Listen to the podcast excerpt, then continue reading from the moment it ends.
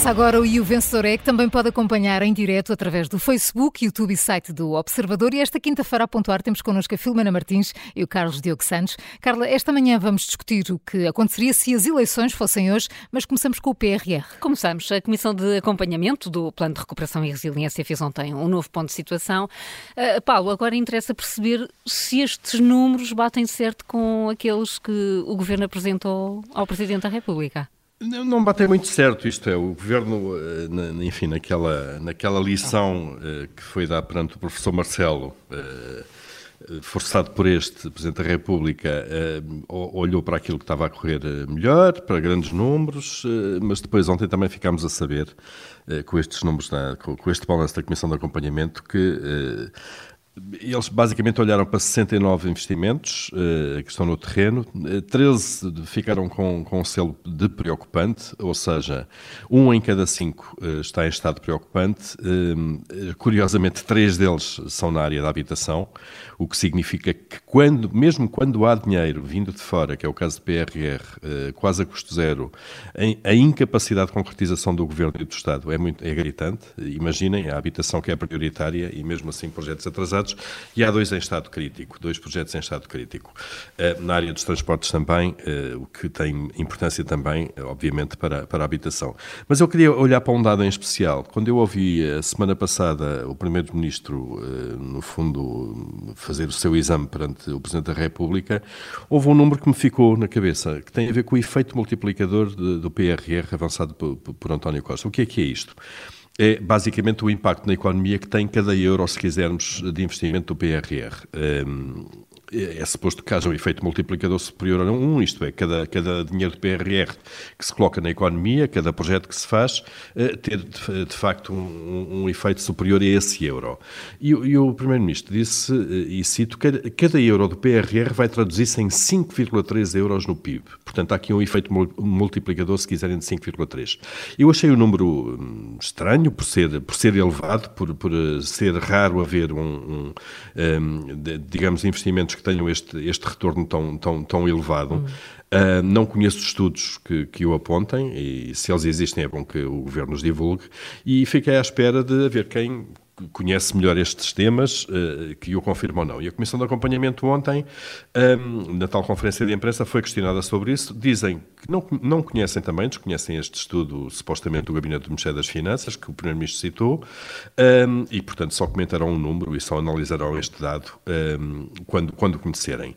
E eu acho que era importante que o Primeiro-Ministro uh, viesse divulgar, de facto, o que sustenta isto, porque é assim, basta fazermos umas contas nas costas de um envelope, se nós multiplicarmos estes 5,3 uh, euros uh, pelo dinheiro do PRR, chegamos a um valor de cerca de 80, 80 mil milhões de euros de impacto total. Um, e isto significava que o PIB dado português dava um salto de 40%. Como parece muito inverosímil que isso aconteça a médio eh, prazo eh, do PRR, eu gostava de saber de onde é que vem este número, estes 5,3 euros eh, de impacto no PIB por cada euro do, do, PRR e, portanto, basicamente isto é um pedido para que o Governo divulgue então todos os estudos que tem sobre o impacto do PRR para perceber que contas são feitas para lá chegar. Alguém que faz contas como eu. Pois, não sei como é que tu as fazes, Filomena. Enfim, eu também gostava de saber fé, como é que estas são feitas, não é? Não, não, é assim mal. Não sei, pois não sei. Isto de facto, o Excel aguenta tudo, costuma-se dizer, não é? Aguenta tudo aquilo que, que, lá quisermos colocar. Agora, parece muito pouco verosímil que a economia portuguesa dê um salto de 40%, que é uma enormidade, nos próximos anos, eh, por causa do PRR, além daquilo que será o seu crescimento natural e normal, que é baixinho, como sabemos, não é? Mas de 40% é, parece uma enormidade. Tu não és, um, um Tu não és um otimista um otimista irritante. Não sou é de todo. Não, não de um todo não é? E estas coisas levam-me cada vez a ser mais pessimista. Portanto, olhem, eu para já, enfim, vou dar uma nota, uma, uma negativa alta a António Costa, vou-lhe dar um 8, porque de facto só, só, só quero saber ver os estudos. E era bom que o governo divulgasse todos os estudos de impacto PRR que tem, que pelos vistos existem, e que são muito bons. Estas coisas deviam ser anunciadas ao país. Isto sim dava direito a fanfarra, uma, uma grande cerimónia, a dizer, vamos crescer 40% nos próximos anos. Enquanto não chegar a fanfarra, ficas com o 8 ao, ao. Primeiro-Ministro para que, para que esclareça e que mostre os estudos que suportam estes, este efeito multiplicador. É a primeira nota uh, atribuída pelo, pelo, Paulo Ferreira. Uh, Filomena, uh, queres recordar a sondagem ontem conhecida que aponta para um empate técnico entre PS e PSD? Sim, já que vocês não me deixaram entrar no trânsito uh, para falar disso. Mas uh, entras agora, depois do Jornal das Nove. Pronto, Antes então está bem. Uh, sim, eu, queria falar nisto, é sempre possível falar de sondagens olhando, neste caso, para o copo meio cheio ou meio vazio, não é? Como costuma dizer. Esta sondagem da Católica para a RTP, Antena 1 e o público mais do que mostrar a mesma tendência do, das últimas, não é? Este empate técnico entre os dois maiores partidos portugueses, o PS e o PSD, uh, ah, ainda que neste caso mantenha o, o, PS um ponto percentual à frente uh, do PSD, uh, ah, mostra claramente que há um descontentamento em relação ao PS. Cai 6 pontos percentuais em relação à última sondagem, que era de julho, na, na, na mesma sondagem. Uh, ou seja, mostra que os, os, sucessivos casos e casinhos fizeram, fizeram moça uh, e, e, como foi feita já entre 9 e 17 de fevereiro, eu acho que até aqui o pacote da habitação, que muitos socialistas já contestaram é, e chamaram até mesmo demasiado radical, há um texto hoje, uh, que é de ontem, mas há um texto hoje no, da Rita Tavares no Observador, que resume essas críticas uh, dentro do PS, que vão da já habitual Alexandre Leitão, que é um grilo falando do PS, até Vital Moreira, Isabel Moreira e, e, e vários uh, socialistas que não dão a cara, mas que criticam claramente este pacote da habitação. Um, mas, uh, e agora olhando então para o copo meio vazio, eu acho que esta sondagem mostra sobretudo, e aqui o sobretudo é, é sublinhado, que o PSD não está bem e, e, não é uma clara opção do governo ainda, porque sobe apenas um ponto percentual, e sobe, ou seja, está a subir muito, muito devagarinho, passito a passito, não é? como, como diz a canção. E isto é muito pouquinho ainda, ou seja, não descola o, o, o PSD, não descola do PS, por muito que o PS esteja a baixar, por muito que já não seja maioria, não consiga essa maioria, um, ainda é pouco, porque está aqui um grande problema para Montenegro. Um, por um lado, uh, precisa saber o que vai fazer para continuar a ganhar terreno, sendo que não é certo que os socialistas o continuem a perder, e então se fizerem essas, fizerem essas contas que o Paulo estava a falar, não é, não é mesmo certo.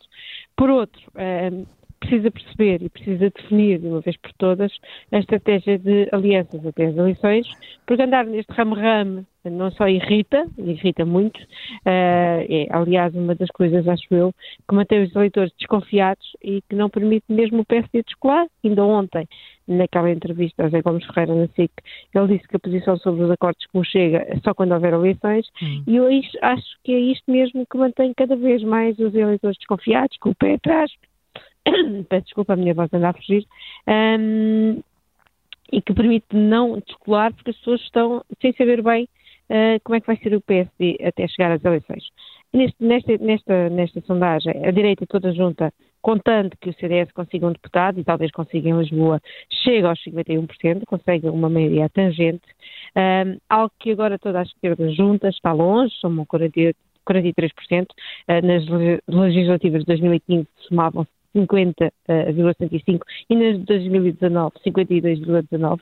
É, é, é, preciso dizer isto, mas há um elefante cada vez maior na sala, cada vez maior aqui, é mesmo uh, dizê-lo, porque esse elefante chama-se Chega e o Chega nesta sondagem mantém-se como terceira força política e a subir.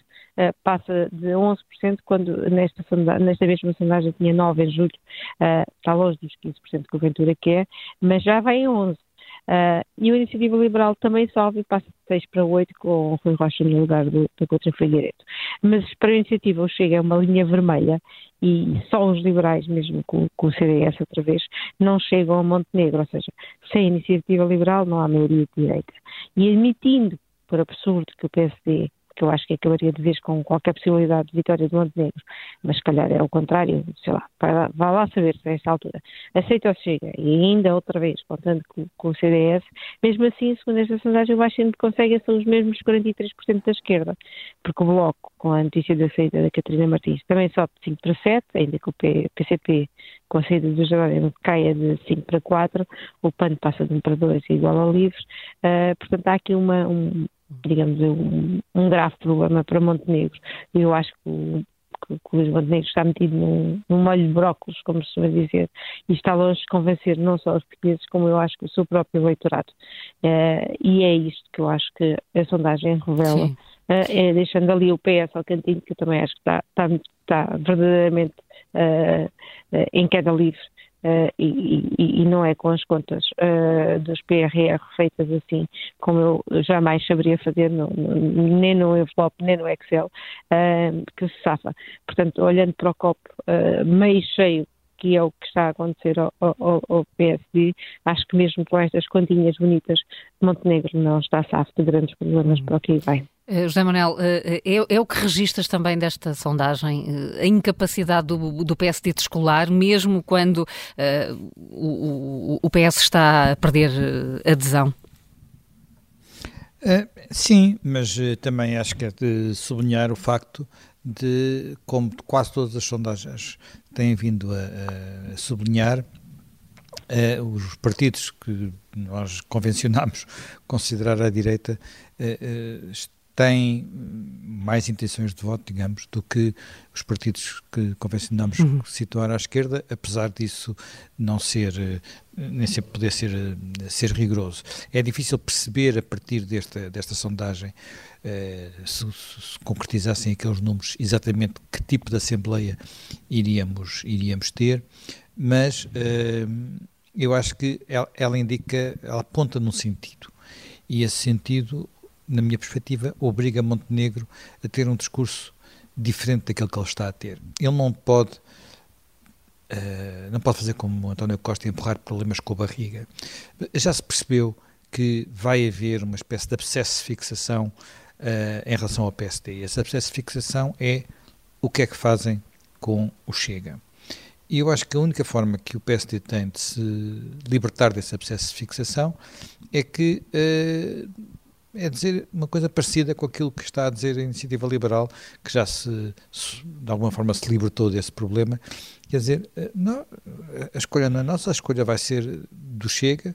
Eh, se houver uma maioria de partidos não socialistas na Assembleia, nós eh, faremos naturalmente uma aliança com os partidos não, que não tenham as características do Chega e o Chega depois escolherá se quer derrubar esse governo e, ter, e ficar com, com um governo uh, de esquerda ou se prefere que nós sejamos nós a governar. Uh, que é, no fundo, um discurso que me parece que faz mais sentido e é mais esclarecedor do que este discurso logo vemos, logo Sim. vemos. Porque este logo vemos cria uma dúvida nos eleitores uh, que, não, que vai, vai, vai fazer com que Montenegro não se liberte uh, de lhe fazerem esta pergunta em todas as entrevistas e em todas as oportunidades. E, e cria dúvidas aos eleitores? Ele, ele tem que se libertar disso.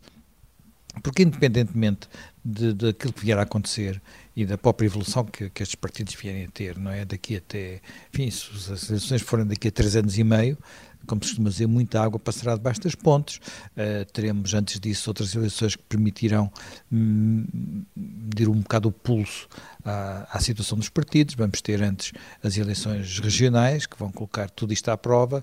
Vamos ter antes as eleições europeias, que permitirão ter uma espécie de barómetro do peso real dos partidos.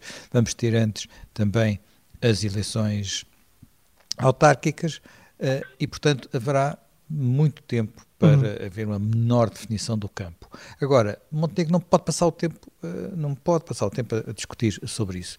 E, portanto, tem que passar o ónus da escolha para, uh, para o Chega. E dizer, o Chega, quando chegar à altura da verdade, vai ter que escolher se prefere continuar com o governo do PS ou se prefere um governo do PST. Uhum. Uh, nós, pelo nosso lado, não estamos disponíveis para, para, para convidar o Sr. André Ventura para nenhuma pasta governamental. Carlos. Uh, não sei se, ah, eu sei que isto é um bocado talvez difícil de dizer com toda a clareza.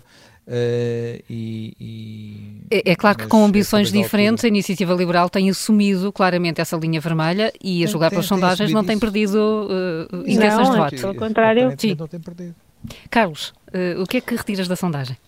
Eu, eu, vou também aqui para este copo meio cheio da Filomena Martins e, e, também que o, o, o Zé Manuel também aqui reforçou, uh, e é sobretudo esta incapacidade que Montenegro parece continuar uh, a ter para afirmar o PSD e afirmar-se a si uh, enquanto líder do, do maior partido da oposição e por isso como uma alternativa. é certo que ontem houve uma, uma frase eh, relativamente a este posicionamento uh, quanto ao Chega, disse que não se relaciona com partidos anti-NATO, anti-Europa ou com políticas xenófobas ou racistas. Isto é uma citação de Montenegro na entrevista à SIC, uh, mas continuou sem dizer ao certo em relação ao Chega, parecendo haver aqui, de facto, um receio de se comprometer com uma posição idêntica àquela que estávamos a falar aqui da, da iniciativa uh, uh, liberal, uma posição uh, de princípio, e que de facto deixa esta dúvida em quem pode ver no PSD uma alternativa, mas que quer uma definição quanto às linhas vermelhas ou não do, do partido em relação ao, ao Chega.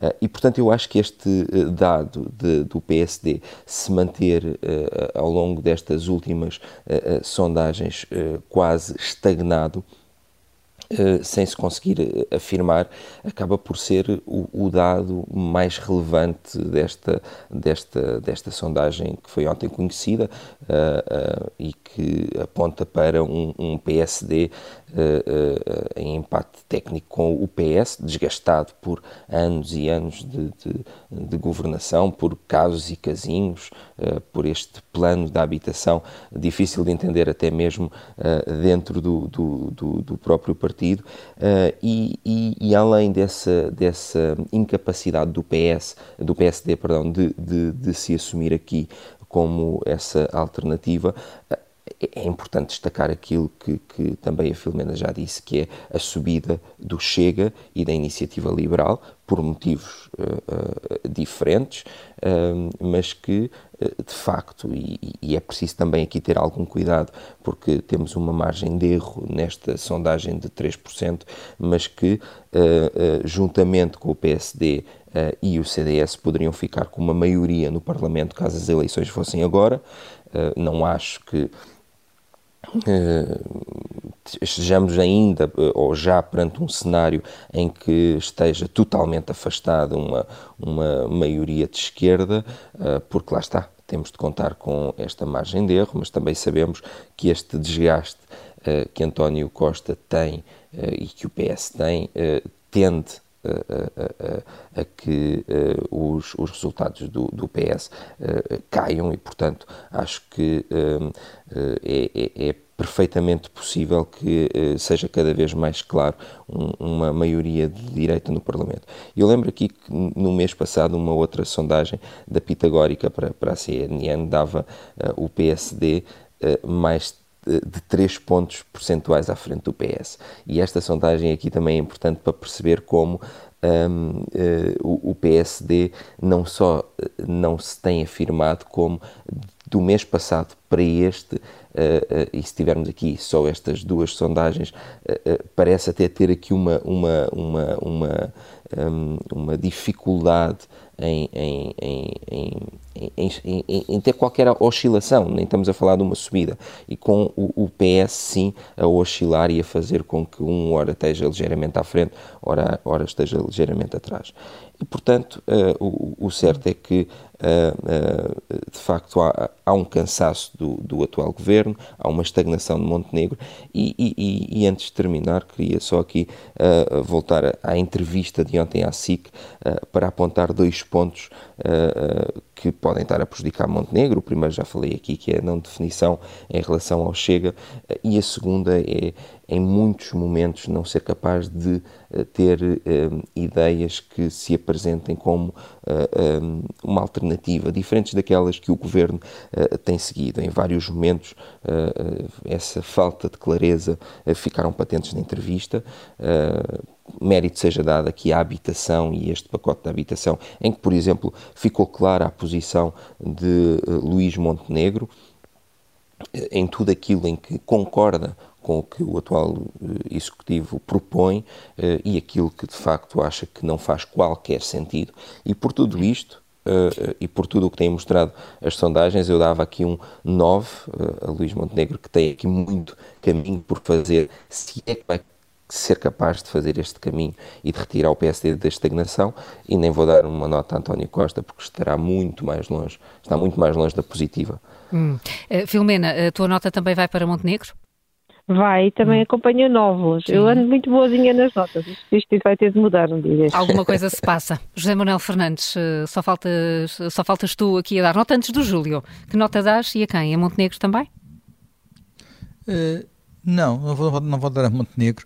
Uh, vão dar uma nota ao conjunto dos partidos à direita do, hum. do, Partido Socialista e vou dar uma nota positiva, apesar de não ser muito grande, porque a margem também não é muito grande, portanto vou dar, vou dar um 11, uh, eh, porque a situação ainda é complicada, digamos assim, para eles se constituírem como, como alternativa, mas já são várias sondagens que apontam Claro. todas no mesmo sentido e portanto vou dar, vou dar um 11 se bem que não seja nada claro como é que com estas votações seria possível depois ter um governo mas isso é hum. algo que digamos há um caminho para fazer Há um caminho e, como disseste, há um calendário ainda de algumas eleições até, até às próximas legislativas, em princípio.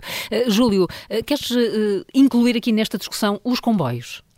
É, mas sobre a sondagem ainda, só uh, dizer, uh, falar só deste paradoxo, uh, em boa verdade, Marcelo Rebelo de Sousa está em queda na, na, na, na sua popularidade. Uh, mas acontece que os portugueses parece que o continuam a seguir, porque o que diz esta sondagem é que uh, o PS está a perder, o governo também, mas os portugueses acham, na, na, sua maioria, que tem que ir até ao fim da legislatura, Sim. que é um pouco aquilo que Marcelo tem dito, que é eh, este governo vai ter que se aguentar até ao fim, e, e por isso há um longo caminho a percorrer aqui, não só pela esquerda, como também pela direita, e portanto ainda há tempo até ao fim da legislatura para uns e outros poderem recuperar, e por isso, enfim, há este paradoxo mesmo, Sim. apesar de todas estas atrapalhadas. Marcelo no, aparentemente tem dias, sabido interpretar, interpretar a vontade dos isso, E curiosamente está uh, em queda na sua popularidade qualidade também não admira muito. Uh, mas eu queria era mesmo dar nota aos comboios então. e ao plano de ferrovia, que continua atrasado. O plano de ferrovia 2016, tudo o que foi uh, decidido em 2016 está tudo atrasado. A modernização da linha do Douro e, enfim, as ligações da Aveiro-Mangual, várias ligações, a eletrificação, o Porto Vigo, enfim, tudo atrasado.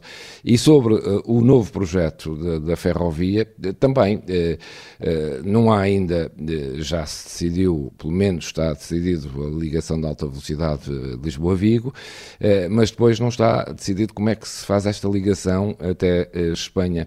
Eh, se vai ali por Aveiro, Viseu até Salamanca e Bragança, pelos vistos, fica mais uma vez de fora. E aqui é a grande dificuldade que há. O Presidente da Câmara de Bragança diz hoje no público que não vai, está, está habituado a que Bragança seja sempre o fim de linha e que agora nem sequer é o fim de linha.